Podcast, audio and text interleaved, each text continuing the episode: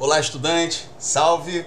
Eu sou o Velfo Oliveira e estamos no podcast número 2 de Física do segundo bimestre do módulo 4 do ensino médio das unidades escolares da DIESP. E neste podcast vamos falar sobre a importância dos transformadores na distribuição de eletricidade e da disputa entre corrente contínua e corrente alternada. Na transmissão de eletricidades a longas distâncias, a perda de calor devido à intensidade de corrente elétrica que percorre os cabos é muito grande. Por isso, quanto maior a distância percorrida, menor deve ser a intensidade de corrente elétrica. Mas a potência fornecida deve sempre ser a mesma em qualquer localidade. A potência é determinada pela demanda de energia elétrica num determinado local. Caso não se lembre, a potência elétrica P num fio é constante e, para isso, a intensidade de corrente elétrica deve ser o menor valor possível e a sua diferença de potencial deve compensar com o maior valor possível.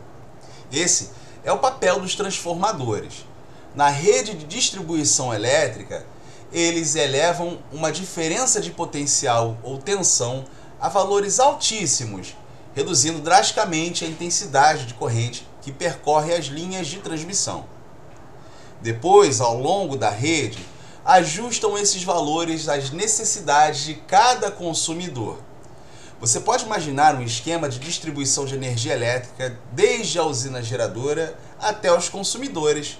Nesse esquema, a preferência pela distribuição de energia elétrica é através da corrente alternada em vez da corrente contínua, pois deve ser a possibilidade de transformar e ajustar os valores da corrente da transmissão que geraram a aceitação do público. Uma das dificuldades tecnológicas a serem vencidas para instalar uma rede de distribuição de corrente alternada foi garantir a segurança das regiões atravessadas por ela e como símbolo dessa tecnologia, destacamos as torres de alta tensão, a sua altura e seus enormes dispositivos isolantes, pelos quais os cabos elétricos são apoiados na garantia de isolamento dessas altíssimas tensões.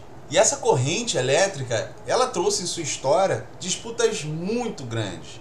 E a maior de todas que nós vamos falar aqui foi a disputa histórica entre corrente contínua e corrente alternada. Na história das ciências, há relatos de inúmeras controvérsias.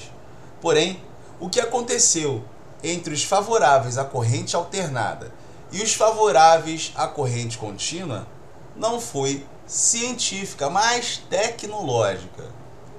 Desde a criação do comutador, que é um dispositivo que muda o sentido da corrente elétrica de um circuito no motor elétrico ou num gerador. Muitos engenheiros praticamente ignoraram a corrente alternada, já que ela podia ser retificada e transformada em corrente contínua no próprio gerador. Porém, à medida que o consumo de eletricidade aumentava e que a potência elétrica consumida por algumas máquinas se tornava maior e de maior frequência de rotação, desses geradores, que em geral movidos a vapor, também aumentaram e com o aumento da frequência de rotação, os comutadores tornaram-se peça muito vulneráveis e, obviamente, estragavam. Outra dificuldade em utilizar a corrente contínua era o aquecimento dos fios de transmissão. Como a potência dissipada é proporcional ao quadrado da intensidade de corrente, quanto maior o número de consumidores, maior deve ser a corrente fornecida pelo gerador.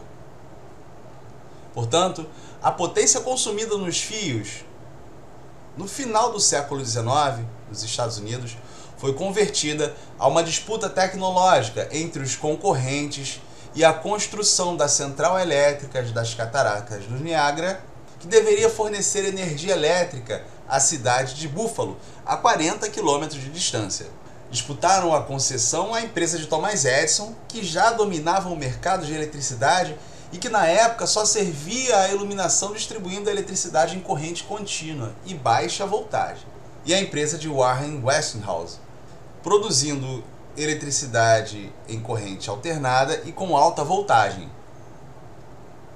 Apesar das inúmeras vantagens da corrente alternada sobre a corrente contínua, o emprego da voltagem atemorizava as pessoas, sobretudo o que o estado de Nova York adotou a eletrocução para executar condenados às torres de alta tensão e o emprego de transformadores que possibilitaram o controle da voltagem ao longo das linhas de transmissão e garantiram a segurança do sistema.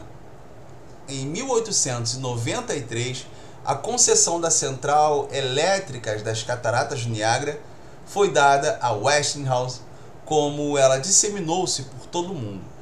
A preferência pela distribuição da corrente alternada. E esse foi mais um podcast de física. Eu vejo vocês no próximo. Um grande abraço.